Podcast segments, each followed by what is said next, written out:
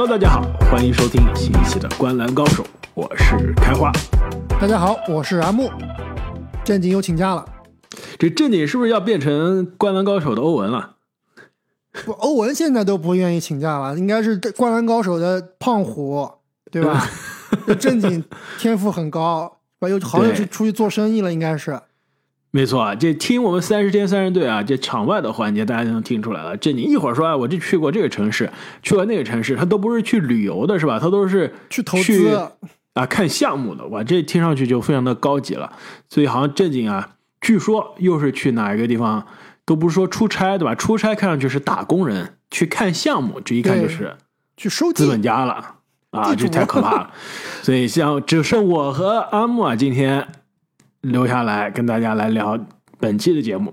那其实熟悉我们《灌篮高手》的朋友都知道，我们《灌篮高手》啊，这休赛期可以说比我们 NBA 的赛季啊更新更加频繁，然后内容更加多，而且很多都是我们就独家原创的系列。那除了我们过去这一个多月聊的这三十天三十队啊，我们休赛期的有一个传统项目啊，是我们《灌篮高手》开播第一年做到现在的，而且呢也是很多朋友非常喜欢的，也是我个人啊。每年休赛期最喜欢的节目，那就是十大爆发球员。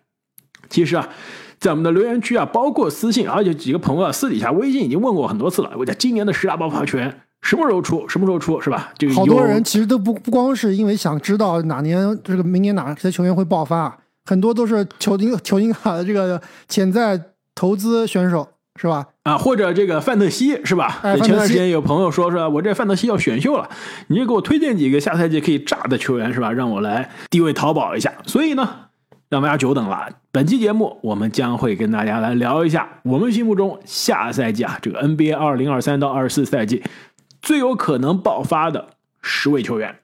那其实这个正经虽然是没有参与我们的录音啊，但是前期工作还是做了。他跟我们两个人一起呢是。我们大家三个人是各自投了我们心目中啊下赛季最有可能爆发的十位球员。那其实我们这个十大爆发球员跟我们之前说的每个位置的十个球员的排名啊不太一样，因为这里面的你说排一二三四五六七八九十，你到底是按怎么排的嘛？其实之前我们讨论过对吧？你是爆发概率呢？爆发的程度呢？还是爆发之后它这个天花板的高度呢？其实爆发的含金量对吧？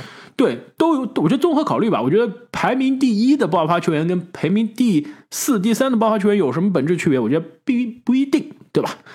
所以虽然我们是去排一到十啊，但是其实大家对于这个排名的先后顺序不要特别看重，能上这个榜单啊，我觉得从我们历史以往的这个履历经验来看啊，下赛季十有八九就是爆发了。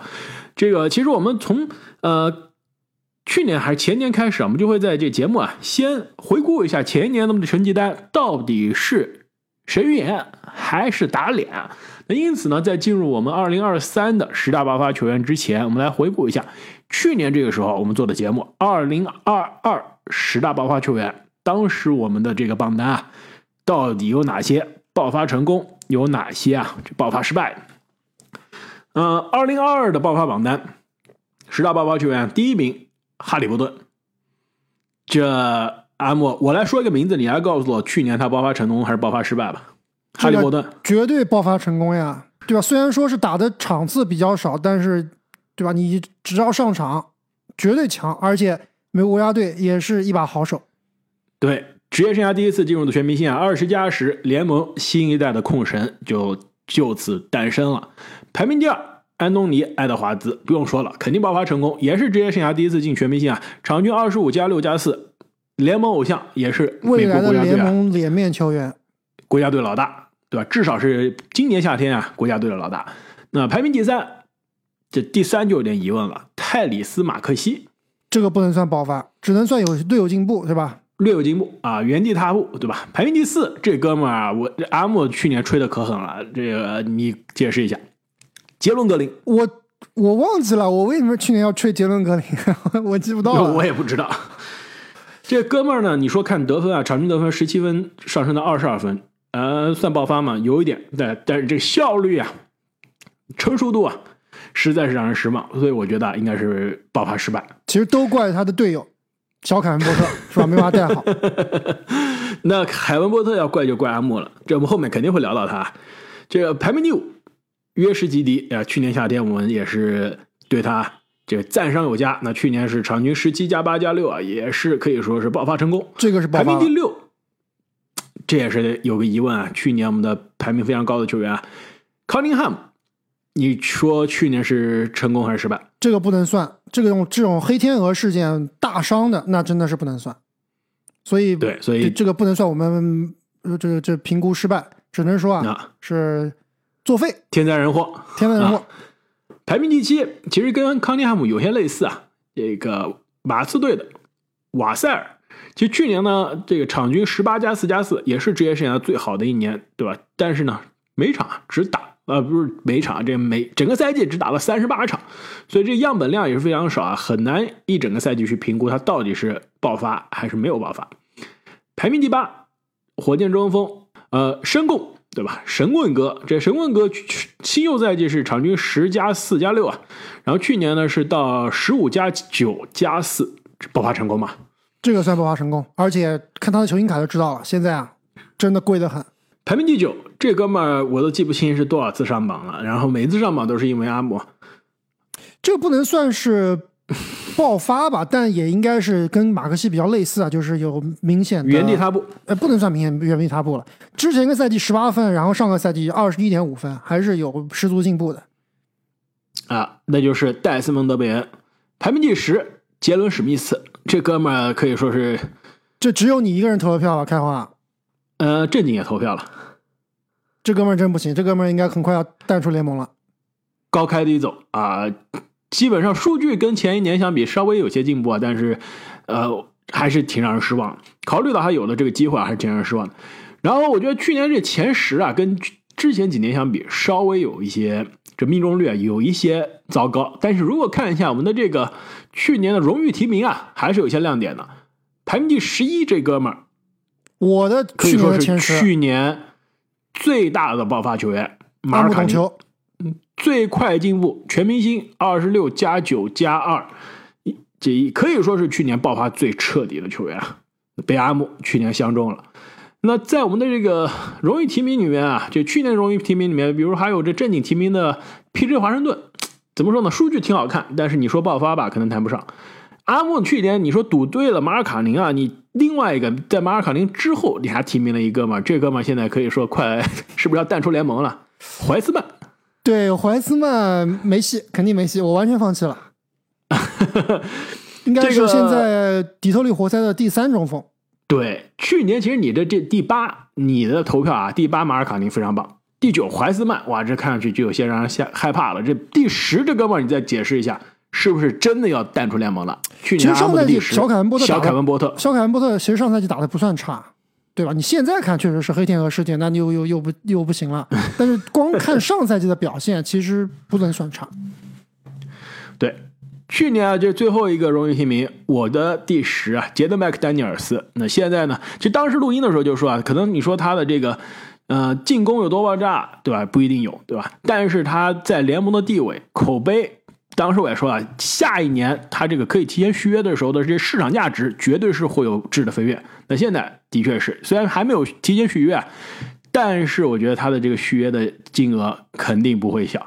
就考虑到啊，刚刚我们提到的这瓦塞尔同年纪的瓦塞尔的这个续约价值啊，杰德麦克丹尼尔斯应该跟他相比只会高不会低了。对，瓦塞尔基本上是一年要快三千万的水平，所以麦克丹尼尔斯可能啊很有可能要三千万左右了。那聊完了去年的这个我们十大爆发球员啊，我觉得相比我们过去几年稍微稍微有一些差，稍微差了一点。但是头部的两个大哥，对吧？哈利伯顿和爱德华兹，这个还是比较稳的，非常稳。而且像马尔卡宁这种去年也是职业生涯第一次进全明星的，也被我们猜到了，对吧？其实准确说被阿姆一个人猜到了。那今年我们来看一下，能不能在去年的基础上有所进步？那进入到我们前十榜单之前，我们再来讲几个。荣誉提名吧，我们一人提两个荣誉提名，好吧？阿木，要不你先开始？要不我先帮正经提一下吧。正经好像是选了一个刚刚我们聊到的球员，是把正经排了第五名的爆发戴斯蒙德贝恩。开华你怎么看？作为灰熊老大，是不是下赛季应该爆发了？呃，没戏。为什么呢？球队太差是吗？起点太高。起点不高呀，二十一点五分上赛季。对，但是他的这个打法不是说给你场均二十五分的那种球员，还是比较像一个二当家、三当家这样的，还是一个很稳的辅助。其实他爆发那年已经爆发过了，对吧？二零二一的时候，我们当时荣誉提名榜单，阿姆也提到了戴斯蒙德·温恩这哥们儿，新秀赛季是九分、三个篮板、两个助攻啊。第二年是十八分、四个篮板、三个助攻，那一年是他真正的爆发。之后啊。已经是到他的这个发展，不是说上限啊，到他的这个基本上的稳定区间了。你想要再提升一步，成为那种联盟一线的得分高手啊，不是他的打法。虽然说我没有给贝恩投票，但是我觉得这你这个第五名其实啊还是有点意思的。特别是莫兰特现在受伤以后，我觉得贝恩下赛季最起码这前二十五场啊，灰熊的战绩跟他是息息相关的。而且如果这二十五场打得好的话，有有可能要冲击全明星了。所以。我觉得是潜在爆发，你别光给这个正经提名啊，你来分享一个你的提名。我来分享个我的体验，就是我非常不理解你们两位竟然都没有把他排进十大爆发。我的十大爆发第三名，必须要说一下，本西蒙斯。你给我解释一下他如何爆发？如何爆发？首先第一点，何为爆发？对吧？其中之一就是和上赛季对比，上赛季西蒙斯的数据。不不不不。你不是跟上赛季对比，你要是跟你的职业生涯平均水平对比，我觉得还是多半还是要跟上赛季对。你要跟上赛季比，那我现在也可以提名，比如说德里克罗斯，是不是也可以下赛季十大爆发呢？不可能，德里克罗斯虽然说现在我们正在看这个季前赛啊，打得非常不错，但是真正等莫兰特回来以后，斯马特上场以后，他的时间还是非常少的。这样吧，我我也也参考吧，对吧？也要参考职业生涯的这个水平，还要参考上赛季的水平，上赛季水平。六加六加六，这这对吧？本西蒙斯，你说下赛季在这个水平，我是不不认可的。而且，虽然说我们录音的时候篮网还没有打季前赛，而且现在啊具具体下赛季的首发阵容啊，包括轮换，篮网这边还是不是特别特别的明显啊。但是呢，从媒体日啊，从一些球员的采访里面啊，我得到一些消息，包括我们之前聊过的西蒙斯，对吧？之前跟这个凯利一起做节目聊篮网这三十天三十队的时候聊过，那西蒙斯。也是对下赛季自己信心满满。那从最近一些消息来看，有两个他的队友说出来一些话，参开华你参考一下。第一点，某位队友说，西蒙斯是球队速度第二、第三快的球员。然后呢，就是说他这个恢复的非常好，对吧？之前又是背伤，又是这个伤那伤的，哎，好像特别是这个打转换进攻啊，没有以前那么那么麻利了。现在。又恢复成球队里面最快的球员之一了，这个是非常好的一个迹象。第二点更夸张，我忘记是哪一位球员说了，他说这支球队啊，说到底其实是本西蒙斯的球队。开华，你同不同意？我不同意，或者说这么说啊，呃，我同意，但是对于他爆不爆发没有参考价值。西蒙斯休赛期。这么多年了，你还没明白吗？就是他休赛期，你看他视频啊，看他训练，再怎么样，自己吹嘘啊，再怎么样都不要信。常规赛真正打起比赛了，我们再看他到底是怎么样。你休赛期，你看他打野球那三分球投的可比是吧？这库里还准。你真正到 NBA 是什么水平？而且呢，你跑得快有什么用？他过去这几年，其实你说真的是背伤的问题吗？更多是背伤再加上自己的这个内心心理的问题。你光跑得快。身体素质好，没，我觉得没有什么新鲜事。这哥们身体素质好，我们都知道，对吧？你投篮怎么样？你信心怎么样？篮下空位的时候，吹杨来盖你，你还敢不敢上？这些是我们关心的。行，既然你们俩都把他放弃了，我就在这里要这个再吹一波西蒙斯，对吧？这个下赛季，我觉得就是我选这个西蒙斯啊，就是去年的马尔卡宁，被你们遗忘的大神球员。最后，哎，走着瞧。好，南木，你这边两个荣誉提名啊？哎，等一下，我再帮你说一个你的荣誉提名，我让一个名额给你啊。你的这个第八名挺有意思啊，跟西蒙斯一个道理，但是我觉得这不太符合我们这个十大爆发球员的定位啊。胖虎为什么是你的第八？这胖虎其实没啥好说的，只要上场打球就是联盟最起码前二十的水平，对吧？那你就是赌下赛季胖虎到底能打打多少场嘛？其实我们夏天对胖虎分析的挺多的，包括他这个各种各样的丑闻啊，各种各样分析他为什么会呃减不了体重啊，然后又在外面乱搞啊。我觉得他还是有可能啊，短时期内会被这个媒体啊或者队友啊、教练啊敲打一下，会往前冲一冲的。但是长久来看，我我依然不是特别放心啊。但我觉得下赛季他是很有可能回归到一个全明星水平的。呃，我这个同非常同意，只要保持健康，我觉得胖虎应该会是联盟最好的那一批的球员，而且前二十应该没有问题，对吧？对我我们玩的几个人玩的这范特西，你想想胖虎被谁高价捡走了？应该是低价吧？应该你花的钱也不多。对我还是挺看好胖虎的，所以我同意啊，胖虎下赛季有可能会迎来一个反弹的赛季，但是爆发这不太确定，因为你要考虑他的。对起点太高了，你考虑他健康的时候的这个场均数据啊，联盟的口碑啊，你要是爆发那是冲着最佳阵容去了，对吧？对，这还是挺难的。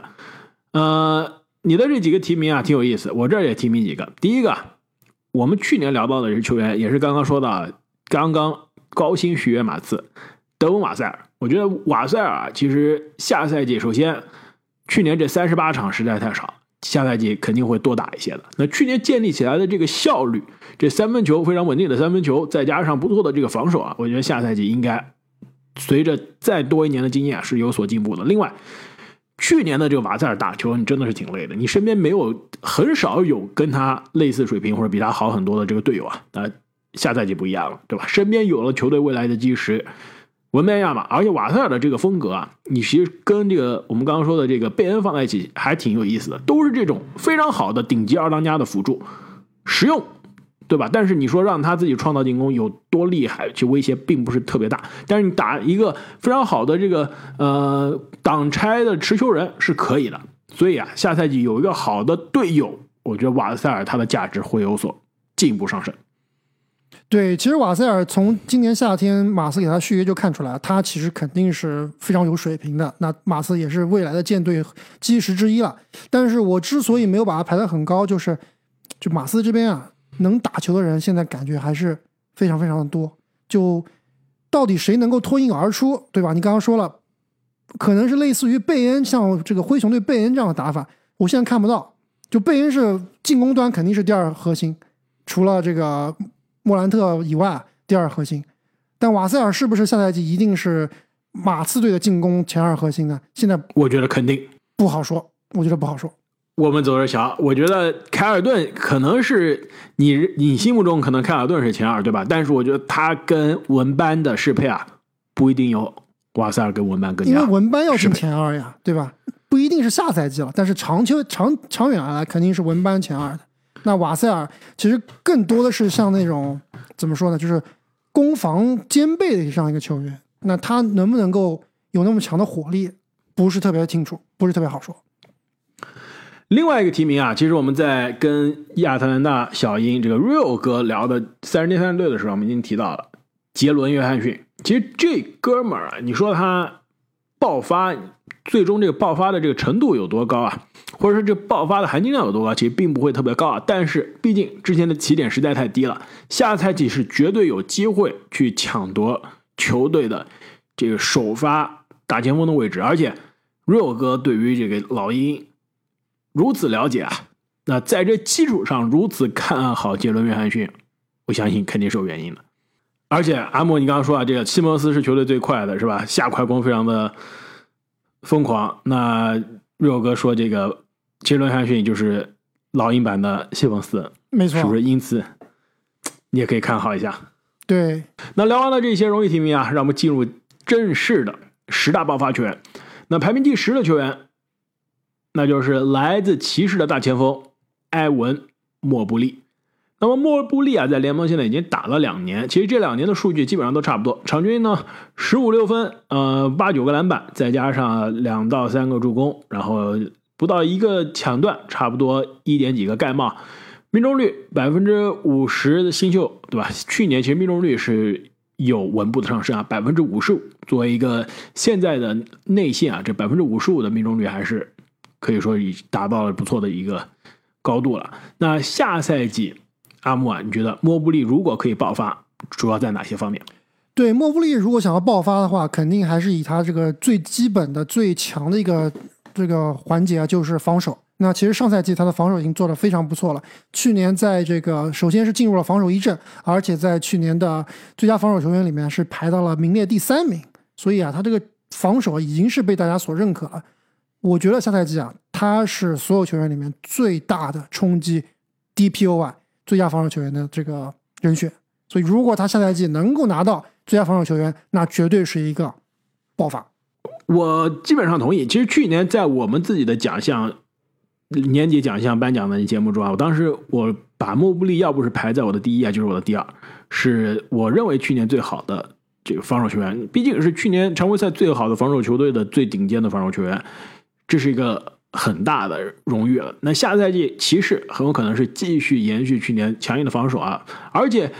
本来我觉得骑士在录三十天三十队的时候说啊，这个联盟不是联盟啊，这东部可以保二争一啊。在那之后，这东部感觉一下子变天了，是吧？对，这现在的保二争一，这个一是争三，对吧？前两个已经基本上要锁定了。现在我改一下，保三争二，保三争二。呃，还是靠谱，可以，可以，可以，可以的，有希望。那如果保三争二，骑士这防守不会差，那莫布利肯定是这个防守中最重要的环节啊。所以最佳防守球员，我觉得有戏。但是真的，我觉得啊，就以他的这个模板以及我我们对他的了解，对他的这个期待啊，这不算爆发。我觉得如果我对他的理解啊，他下赛季要爆发，肯定是二十加十才能谈得上爆发。这就是为什么我觉得。下赛季他有可能，但是这可能不一定大。就是如果要在进攻端完全的解放他，他可能打一个五号位是更加合适的。但是呢，现在球队有一个传统的站桩的没空间的五号位站在哪，莫布利其实内线打这种简单球的机会还是有些少。对你虽然看上赛季确实是这样子，莫布利是完全是基本上打的是四号位，但是你看一下今年骑士队休赛期的一些引援啊，你能发现。可以排除一个让莫布利去打五这样一套阵容，对吧？他是今年引进了一些这个 size 比较大的锋线，是可以顶上四号位的，完全是可以拉开空间的。那上赛季其实这个支球队啊，我们虽然说有米切尔这种爆发式的球员，但是总体来说，我们之前聊过的，他的 pace 比较慢，他的这个进攻啊比较差。所以下赛季如果这个球队想要更进一步的话，进攻必须提起，球队必须提速。那很有可能啊，这个阿伦下赛季的上场时间肯定还是说，呃，先发是他们这五个人对吧？莫布利和阿伦肯定是内线先发，但是呢，阿伦的上场时间我觉得会被压缩一些。那很有可能莫布利啊就会承担更多的五号位的责任，这对他其实是一个好处。对，这个我也非常期待。另外就是我们之前聊了很多次了，他的这个射程啊。其实射程如果能开发出来啊，对他打现在这个四号位来说是有很大的帮助的。对，但是也不是说一定要开发，对吧？你说不开发吧，其实也有另外一条路可以走。就比如说邓肯啊、加内特啊，包括现在的浓眉啊，对，浓眉也不投三分了，阿德巴约也不投了，对吧？其实未必说一定要去投三分。嗯，但是你说的这几个人啊，打五号位打的都挺多的。莫布利现在其实百分之，你要看一下上赛季数据啊。哎，其实上赛季还打了很多，打了不少，也是有五号位的时间。对，嗯，对，如果他能打一个全职的五号位，不投三分没问题。对他如果打全职五号位的话，就必须要增重，他这个身材还是相对来说是瘦弱，有些吃亏。对对，但是他这个七尺还是正儿八经的七尺。天赋，静态天赋是没得说的。对，我觉得莫布利迟早是会爆发的。我们。对他的期待，进入联盟的时候对他期待就非常高啊，应该是未来联盟最佳阵容的级别。但是下赛季会不会是下赛季爆发，真不一定。但是我相信啊，我们后面录这个奖项预测的节目，我们最佳防守球员的选票，这预测的选票啊，肯定会有他。那排名第九，这球员其实去年已经上榜过一次了，那今年是再次上榜。对，再来一瓶是吧？泰里斯马克西，其实马克西，我给他投票的时候啊，我还是。有些期待这个哈登有可能会离队的。其实，在我们录呃三十天三十队七六人之后啊，哈登跟球队的关系还是发生了一些微妙的变化。既然聊到这个，我们还是把这个背景再聊一下。这阿木最新的情况到底是怎么样？最新的情况就是哈登他居然去报道了，而且跟球队一起训练了。而且据这个赛后啊，他当然他自己是没有接受采访了。其他球员的采访来说啊，说这个哈登好像哎跟球队最起码打球的时候啊。还是挺卖力的，还是挺这个 engage 的，就比较融能融入球队的。但是呢，另外有消息是说呢，这个哈登啊，虽然说来报道，是因为现在这个跟劳资关系有关系。如果你不来报道，或者说完全跟西蒙斯像西去文西蒙斯那样的话，你明年夏天的这个自由球员啊，你就不好当了，谈不了的。对，就谈不了，就签不到合同了。所以呢，之前其实我在节目中说过了，甚至是什么呀？就是七六人是可以有理由阻止哈登跟任何球队接触的。没错，所以呢，哈登这一点确实说没办法，还是要乖一点，对吧？还是要过日子是吧？对，而且他 去打这个呃，参加这个训练啊，球队训练，并没有像去年西蒙斯一样，就是口袋里面揣了个手机，是吧？然后打着打手机掉了怎么的？他他好像，而且关键是哈登其实现在这个呃身材管理还是不错的，没有特别发胖，所以你说吧，虽然说薪资已经不在七六人了，但下赛季。万一就如果说这个哈登交易啊一直没有谈拢，或者说这个这个莫雷狮子大开口，哎，就叫等到想等到最好的报价，先让哈登打，那说不定他真会去打，但是能出多少力就不知道了。但是回到刚刚刚刚这个开发说的，回到这马克西这一点，就如果我之所以没有给马克西投票，是因为那如果哈登在这里，马克西爆发不了的，不可能。但是呢，为什么我给马克西投票？就是如果哈登一走，马克西的机会肯定就来了。我觉得哈登一方面来训练啊，是考虑到不想被联盟惩罚，对吧？另外一方面是，我跟球队配合配合，我打一打，大家看看，哎，这状态不错啊。就比如说阿木这样的球探，这看了一下，这哈登感觉身材管理不错，虽然天天去夜店，这个体质好像没有，这个体质没有爆发，对吧？说不定我交易的这个价值提升了，就更好交易了。这快船也好，热火也好。说不定还真的能成型，所以哈登已经跟球队走到这一步了。这对，该说的话说了，肯定是要走的，还是迟早的事情。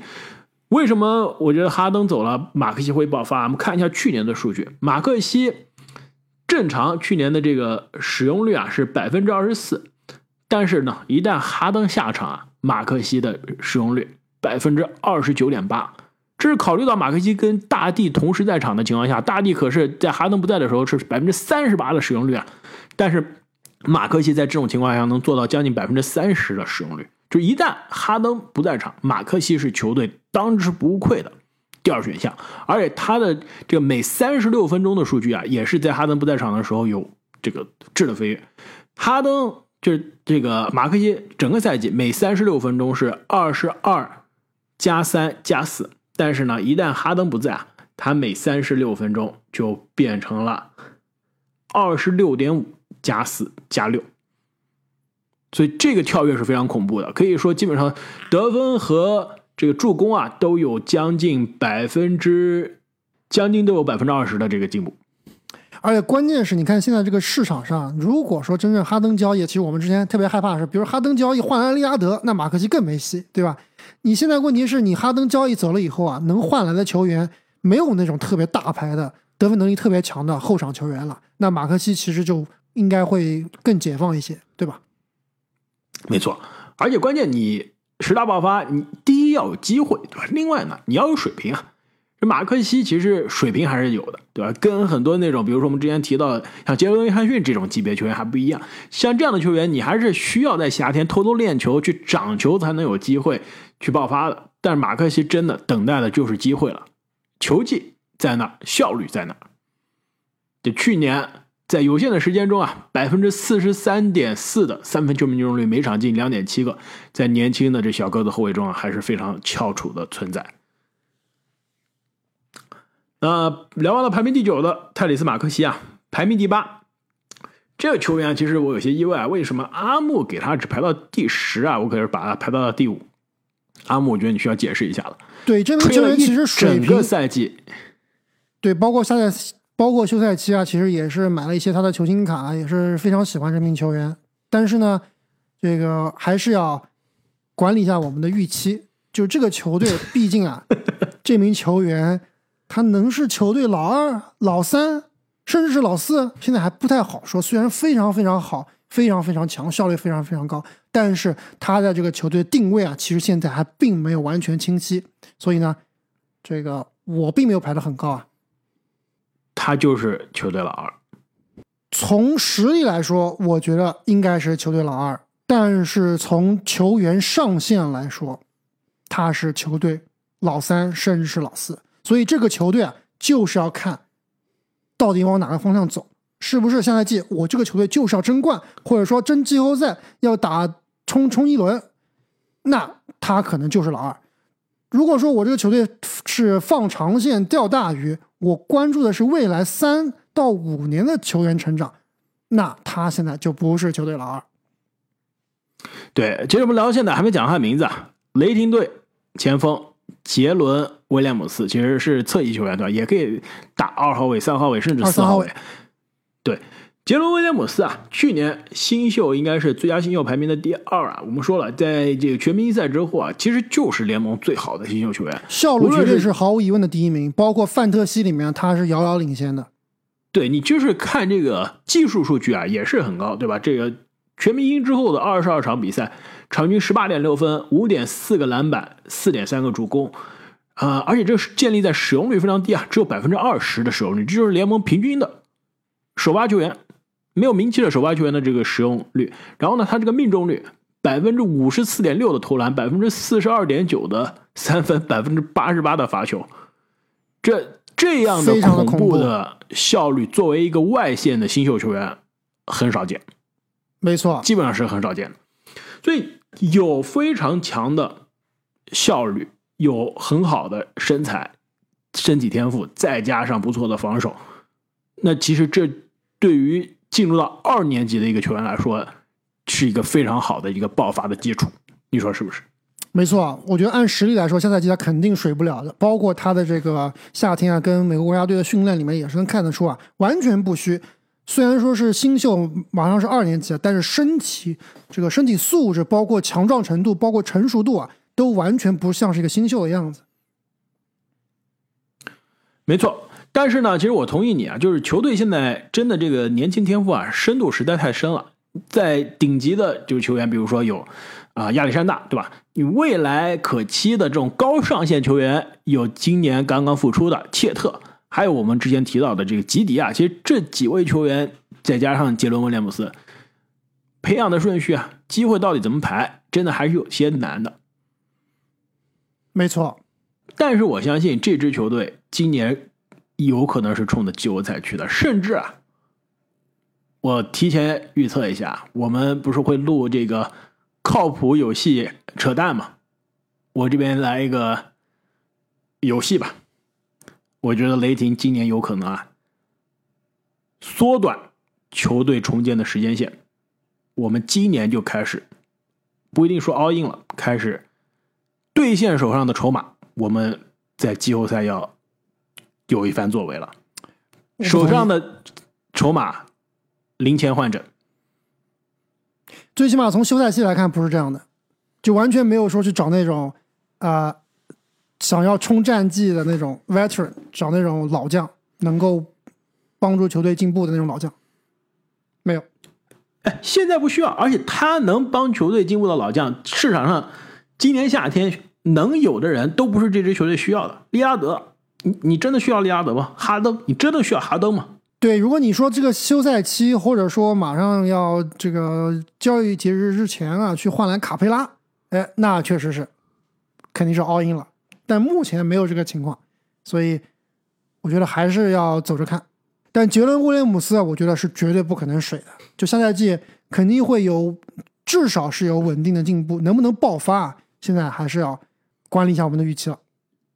如果我是这种需要重建的球队啊，手上有这种有集战力的老将的筹码，现在雷霆给我打电话说：“哎，我们来聊一聊吧。”我肯定会说：“你必须要把杰伦·威廉姆斯。”放在里面，杰伦威廉姆斯现在换谁啊？你根本没有人能换杰伦威廉姆斯，你拿利拉德去换吗？换不起的。但是我觉得啊，说实话，我们刚刚说这个，我觉得杰伦威廉姆斯是球队老二，但是很有可能就亚历山大这第一肯定是动不了了，对吧？对，亚历山大现在很有可能，我觉得吉迪和切特啊，雷霆这边的要价会更高。没错，所以杰伦威廉姆斯很有可能是雷霆如果四个年轻人必须要。忍痛割爱去卖掉一个的话，很可能是他。但是对于这位球员来说，他换一个环境啊，换一个能围绕自己建队的环境啊，可能是更好的爆发的一个机会。对，除非是真的是价格非常好，就比如说换一个这个年轻全明星了，对吧？你连老全明星我都换不了杰伦威廉姆斯的，是不是这个道理？只能说是换一个年轻全明星，对吧？类似于唐斯这样能单换杰伦威廉姆斯，我觉得都不夸张，是不是这个意思？嗯，考虑到唐斯的这个薪金啊，雷霆真的不一定，不一定还要考虑考虑对聊完了排名第八的杰伦威廉姆斯啊，排名第七的这个球员，其实我跟阿木都排的非常高啊。正经好像去年还挺喜欢他，居然没有把他放进前十，这其实是今年正经这个投票中最看不懂的一点。一大败笔。是，而且他还考虑到他这个第八的这个球员连传球都不会传，是吧？这透露一下，正经的第八啊，其实你说你会不会爆发，我不确定啊。但是下赛季机会挺多的，对吧？库明加，你别说库明加，我昨天晚上看了这个勇士的季前赛啊，天赋真的强，让我想到谁让让我想到了嗯爱德华兹。但是，但是你刚才你刚刚讲了一句话，我特别特别认同，就是我今天在看灰熊的比季前赛嘛，然后我特别注意就是我的这个加伊尔威廉姆斯，对吧？毕竟毕竟他们俩是同一届的嘛，而且这个顺位其实也差不太多。那扎伊尔现在我觉得打法就肯定是天静态天赋比库明加差远了，但是呢，就是他突破到内线里面啊，会去给内线球员挡拆之后喂球。那库明加这就别想了，对吧？我冲到内线，我就把对面，我就是想要隔扣，对吧？打法不一样，但是呢，这这是真的天赋太强了，我觉得是有希望的 爆发的。啊、但这是正经的这荣誉提名啊，不是我们真正的第七。真正第七，我的第六，阿木的投票的第七啊，来自波特兰开拓者的球员谢顿夏普，会不会是球队下赛季的老大？不会，为什么？其实我把夏普排的，哎，我们俩排差不多，你排第六，我排第七。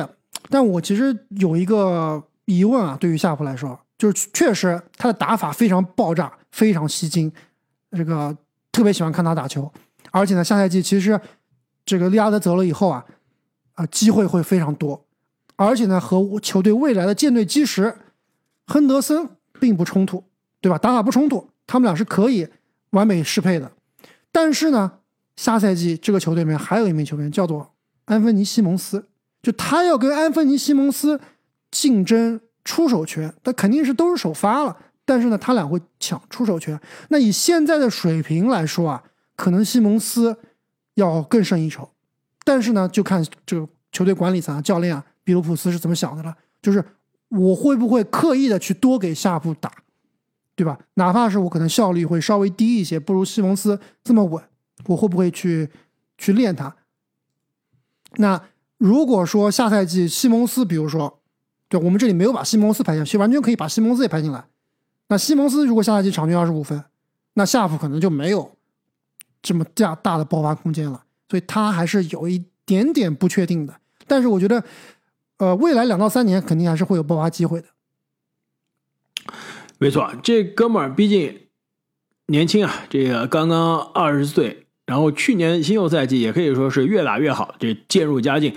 最后几个星期是基本上是到了呃场均二十分左右的这个水平啊，也是有多场的高得分，再加上爆炸的扣篮，而且作为一个可以说是得分第一、进攻第一的这种侧翼球员，新秀命中率这哥们也是挺高的，整个赛季百分之四十七的投篮命中率。这他三分球投的也是不少，对吧？这个能有百分之四十七的这个投篮命中率，可以说是非常的可贵。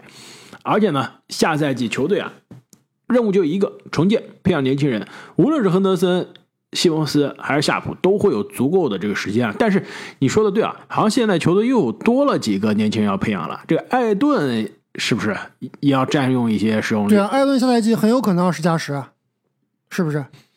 哎，这艾顿为什么不是十大爆发呀？艾顿照理说也有可能来排，对吧？但是怎么说呢？他就算是二十加十，我觉得也不爆发，是不是？对，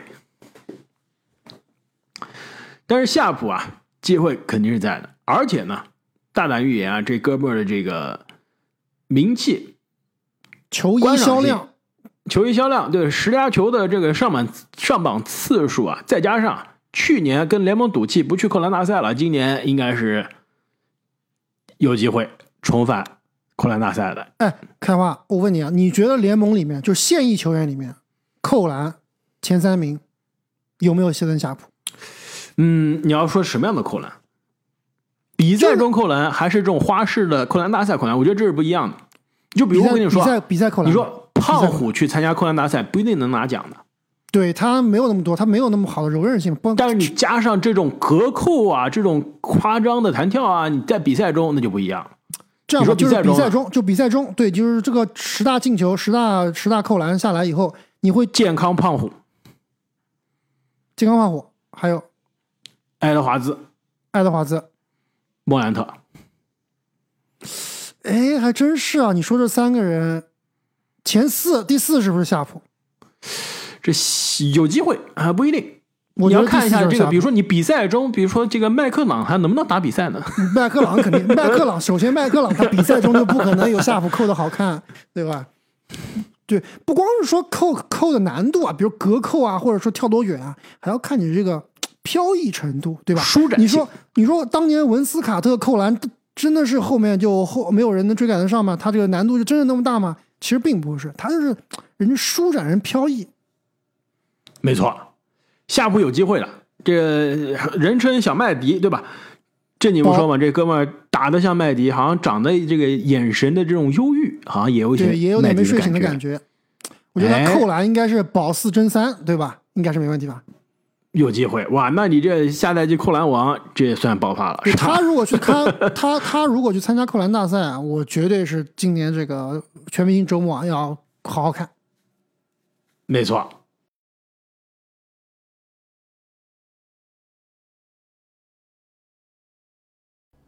那本期节目依然分为上下两期，请大家继续关注我们的下期节目。